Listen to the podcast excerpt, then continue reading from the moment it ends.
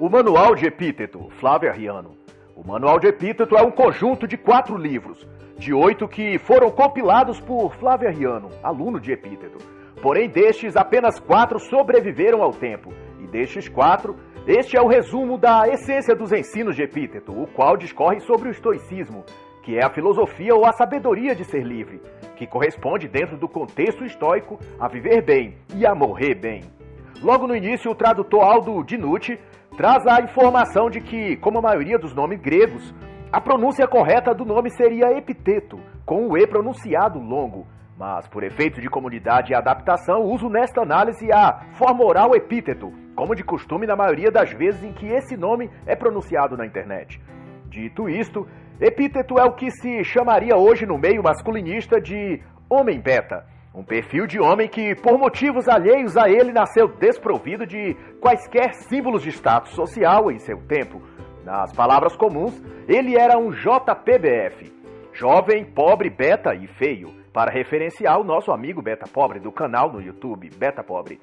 O que significa, nessa terminologia, que Epíteto não tinha qualquer poder de baganha. Ele nasceu escravo, pobre e aleijado tinha diversos problemas de saúde e, durante sua sofrida existência, foi surrado diversas vezes, passou fome, frio, foi expulso e vendido de lugar a lugar, até que, por fim, graças à sua perseverança e sabedoria, alcançou o estado de ser em uma libertação interior, a qual chamou de estoicismo, que pela mente de Epíteto veio a ser lapidada e transladada através dos séculos, geração após geração. Epíteto é, portanto, acima de tudo, um homem que reescreveu sua história ao invés de ficar prostrado de frente para um computador entregue a jogos online e X-vídeos, repetindo para si mesmo que o Brasil é um bostil e nada que se faça pode melhorar a vida do homem beta. Que o melhor é amaldiçoar tudo, morar para sempre com os pais, masturbar e jogar videogame e culpar Bolsonaro por tudo. Dizendo que sentar e assistir o mundo pegar fogo é a vida que todo homem JPBF pode almejar. Isso porque estes jovens preferem espelhar-se no Coringa, personagem dos quadrinhos e cinema, do que na jornada triunfante de homens como Epíteto. Para efeito de informação, o estoicismo é a filosofia sucessora do cinismo, movimento filosófico alçado pelo saber e ensinos de Orígenes, o filósofo cão. O Manual de Epíteto é uma coletânea de aforismos sobre os quais se acha ensino sobre a vida, sobre o suportar a dor, sobre a sabedoria de viver, mas principalmente como evoluir mentalmente. E das diatribes de Epíteto, ou seja, das críticas filosóficas que ele fazia à vida e à postura das pessoas diante da vida, ele vai ensinar que cada pessoa tem reações diferentes diante de uma mesma coisa. O peixe reage à água do mar de modo positivo, porque seu organismo está adaptado àquele tipo de água. Já os seres humanos vê a água salgada do mar como insalubre e impotável. Mas a água do mar, dizia Epíteto, não é boa ou ruim em si mesma. Ela é o que deve ser. E cada criatura é o que tem de aprender a lidar com ela, em vez de culpá-la ou agradecer por ela ser o que é. A água do mar não tem poder de mudar a si mesma mas o ser humano tem de renovar sua mente e criar formas de sobreviver na água salgada e tirar proveito disso. Nem tudo está sob nosso controle. A opinião dos outros sobre nós, por exemplo, é o que vai dizer Epíteto em outra pérola de sabedoria. Mas as coisas que estão sob nosso controle, vai continuar a dizer, está o quanto e como você vai se importar com isso. Você pode usar uma mesma coisa para o seu bem ou o seu mal. Pode ser como o peixe que se adapta à água salgada ou como o homem que se afoga nela. Se você odiar uma coisa, será escravo daquilo que odeia, pois estará preso a ela. E ela viverá em seus pensamentos alimentando-se do ódio que você tem a ela. A melhor forma de ser livre é usar as críticas para evoluir. Se lhe aponta um defeito, concentre-se em examinar toda a tua conduta e desenvolver o comportamento que lhe acusam de não ter. E se já o possui, cuide de lapidá-lo mais ainda. Epíteto também dizia que, se sua felicidade depender da opinião dos outros, você será eternamente infeliz, pois os outros não sabem o que querem nem para eles mesmos, como saberá então melhor para você? Se elas soubessem o segredo da felicidade, viveriam cantando felizes e contentes, e com certeza não lhe dariam o conselho como ser feliz de graça. Se tivessem tanta convicção sobre o que dizem a você, elas lhe venderiam os conselhos e não ficaria lançando suas opiniões a esmo ou sobre você.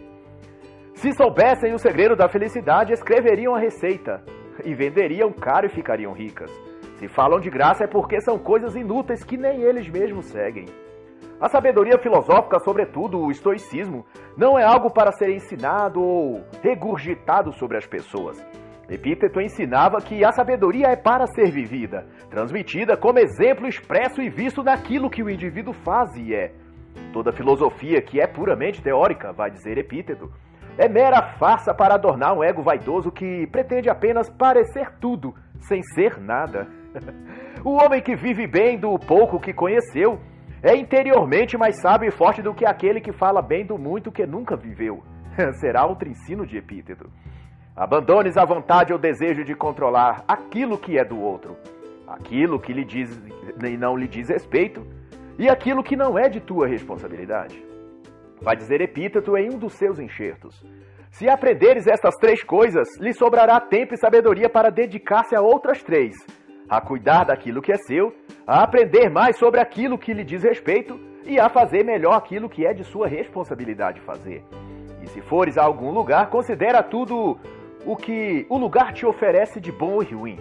Observe tudo o que pode suceder naquele ambiente e prepare-se para ambas coisas. Se fores a uma festa, considere o trânsito, o percurso, os assaltos, as brigas, a aglomeração. Saiba todas essas coisas que são próprias do lugar aonde você pretende ir. E ao ocorrê-las, não penses que é um desafortunado, mas apenas alguém que encontrou o que buscava. Pois ali onde estavas, tanto poderia lhe ocorrer coisas boas quanto ruins, pois o bom e o ruim eram partes daquele ambiente onde você desejou ir por livre e espontânea vontade. Você foi o dono da sua decisão. Agora seja o dono das consequências. Nada mais justo que isso. Esse é um dos ensinos estoicos de Epíteto, embora adaptado por mim para os tempos atuais. Pois no exemplo original, Epíteto cita as saunas e casas de banho para exemplificar lugares de encontros públicos e aglomeração festiva, de finalidade também ao lazer, ao deleite e aos prazeres da libido. Epíteto também ensina que há dois tipos de limitação: a limitação do corpo e a limitação da mente. Dessas, apenas a da mente pode realmente paralisar o corpo, pois quando se tem uma limitação física, como o próprio Epíteto, que tinha uma das pernas aleijada, a pessoa até encontra dificuldades para certas coisas, mas com vontade pode superá-las. Mas quando o limite é na mente, o obstáculo é mental, a pessoa não faz nada e para tudo acha uma desculpa ou justificativa para não fazer. E considero esse um dos mais recorrentes problemas dos jovens atualmente: vencer a procrastinação e o desalento de considerar-se no fim da sua história, ao invés de apenas no começo, como realmente estão. Esse tipo de pensamento tem a tal ponto contaminado a juventude que os jovens têm desistido de sonhar. Trancam-se no quarto, não trabalham, não estudam, entregam-se aos games, aos conflitos interiores e emergem nas bolhas masculinistas amaldiçoando as mulheres jovens e bonitas por rejeitarem homens como eles, os jovens pobres, betas e feios, sem observar que se eles tratam a si mesmos com tal descuido e alto desprezo, como esperar que qualquer outra pessoa lhes trate de modo diferente? A vida é um espelho de você mesmo. Se queres progredir, abandona os pensamentos de descuido. É o que vai ensinar a filosofia estoica. Se vives imersos na aflição interior, inquieto pela abundância de pensamentos negativos, será outro ensino estoico, como espera seres reconhecido como pessoa de valor? Vejo muitos desses jovens olhando a vida com enorme rancor. Indivíduos com 13, 15 ou 17 anos chamando o Brasil de bostil. Toda mulher de vadia, hipergâmica e toda oportunidade de trabalho de subemprego. Estão ainda na flor da juventude, não têm vida profissional, vocação ainda desenvolvida e já esperam que o governo lhes desse um bom trabalho bem remunerado. Muitos sequer passaram da primeira ou segunda experiência amorosa ou sexual e já se intitulam MGTOW Pill. Falta a esses jovens humildade, falta-lhes maturidade, mas falta-lhes sobretudo coragem e vontade de sair para o mundo e viver. O obstáculo faz parte da tua experiência, mas não da tua essência, é o que vai dizer Epíteto na página 36. Dia desses, escutei abismado um podcast de um canal masculinista, onde os convidados debatiam sobre os jovens, mercado de trabalho, vida amorosa e futuro. E em dado momento foi aconselhado aos jovens ouvintes que não vale a pena sair da casa dos pais. O melhor é permanecer toda a vida com os pais, não casar, não ter filhos e não sair de casa. pois o país só oferece subempregos com salário baixo e escravidão. Os aluguéis estão caros, o custo de vida está alto. Enfim, a melhor estratégia para o beta viver é permanecer na casa dos pais. E quanto a isso, esse marasmo de vida, Epíteto vai dizer, não é o mal externo, o acontecimento que oprime e faz sofrer o indivíduo, mas a opinião que esse indivíduo tem sobre as coisas que lhe acontecem. Isso significa que é a perspectiva da pessoa, a interpretação que ela faz sobre determinada coisa, que vai expandir ou limitar seu pensamento e suas ações. Um subemprego aos 19 ou 20 anos pode ser um degrau para ele subir, conhecer pessoas, aprender vários ramos de profissão e utilizar seu salário para investir numa carreira. A hipergamia das mulheres pode servir de estímulo para esse jovem não perder tempo com elas e utilizar esse mesmo tempo para estudar e aplicar bem o seu subsalário naquele seu subemprego. Quanto a morar com os pais perpetuamente, é o que o pássaro se. É como que um pássaro se recusar a sair do ninho depois de crescido não enfrentar o aluguel caro, as despesas, as faturas e a solitude de viver só. É a extrema covardia de quem já tem asas formadas, mas tem medo de pular do ninho e não conseguir voar. Em outra época, jovens com 17 anos saíam para a guerra para enfrentar a possibilidade quase certa de morrer em batalha. É vergonhoso agora que uma geração depois, jovens na mesma idade tenham medo de trabalhar e pagar aluguel, tenham medo de administrar a própria vida. Epíteto vai dizer que Lembra que és um ator na peça teatral da vida. O que a vida quiser que seja, então seja. Se ela lhe der um papel a interpretar, interprete-o com habilidade. Não cabe a você escolher o papel que receberá da vida, mas pertence a você a oportunidade de fazer da melhor forma possível. Você não pode escolher tudo o que ocorra a você, mas pode escolher o que você aprenderá com cada coisa que lhe ocorrer. Este é outro ensinamento de Epíteto na página 40, que serve ao que está sendo dito aqui. Agarra-te às coisas e pessoas que estão melhores do que você, e um dia estarás como elas, e você mesmo admirará sua capacidade de evoluir. É o que vai dizer Epíteto na página 43. E para os desiludidos, traídos ou aqueles que estão na fase de revolta e vivem a queixar-se da hipergamia das mulheres, vale o ensino de Epíteto ao dizer que, quando um corvo não crocitar bons auspícios, faz prontamente uma distinção em teu pensamento. Diga, Nenhum desses auspícios se refere a mim. O que posso fazer é beneficiar-me de algo enquanto está comigo e esquecê-lo quando não tiver mais. Com isso, Epíteto quer dizer que aquilo que não está sob o nosso controle não devemos tentar controlar. É uma tolice, também vai dizer Epíteto, querer que um vício não seja um vício. As coisas são o que são. Nesse contexto do qual falo da hipergamia feminina, não cabe ao marido ou namorado controlar o comportamento da mulher. Ela escolhe como quer agir. E isso só pertence a ela. Ser livre, vai dizer Epíteto, é não tentar controlar o que não pertence a você. Se comporte na vida como um banquete. Quando a bandeja vier a ti, toma a tua parte estendendo a mão com alegria e disciplina. Mas se a bandeja logo em seguida passar ao largo de ti, não passar em sua mesa, aceita que sua vez já passou. Com a mesma alegria e disciplina, agradece e retira-te, e não te lamentes. Lembra-te não está sob teu controle aquilo que é do outro. Ao falar sobre o sofrimento amoroso do homem, o escritor Nessa Hanlita também alertou os homens que precisamos assumir ou o posto de homem ou o posto de meninos. E é uma postura de menino sentar-se no quarto e espernear, chorar porque a mulher que tu achavas fiel lhe traiu. Se tens um copo, considera que é em algum momento este copo se quebrará, ou por descuido teu ou por mau uso de outro que o pegou. É o que a filosofia estoica tem a dizer sobre isso. Desse modo, vai dizer Epíteto, quando o copo escorregar das mãos de quem o segurava e partisse ao chão, reagirás com dignidade e dirás: Este copo foi-me útil, mas chegou o tempo dele quebrar-se. Devo limpar os cacos e seguir a vida, e esquecer que ele existiu. Outro conselho de Epíteto que servirá para todas as áreas da vida será: Fixa um caráter e um padrão para ti mesmo e o guardes quando estiveres só e quando estiveres na companhia de alguém.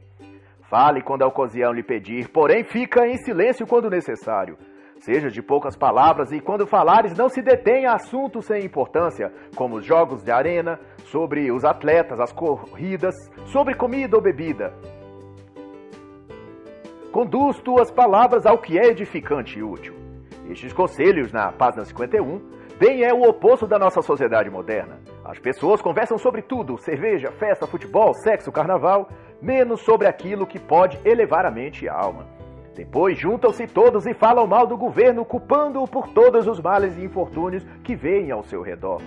Eu gosto muito de uma observação do apresentador do canal Terça Livre, Alan dos Santos, em que deu testemunho de que uma sua amiga, diretora de uma instituição de ensino particular, confessou-lhe que tem enorme dificuldade para encontrar professores de qualquer matéria que não seja socialista nem defenda as pautas da esquerda. Segundo Alan, esta diretora disse-lhe: Indica-me quatro professores que não sejam esquerdistas militantes e eu os contrato no mesmo instante. E diz Alan que pensou, pensou e ao fim não lembrou de nenhum naquela região. Isso indica, no contexto do que aqui eu falo, que as pessoas reclamam do país, mas não se preparam para elevar-se acima das dificuldades. O Brasil só será melhor se os brasileiros forem melhor. Abelha morta não produz mel.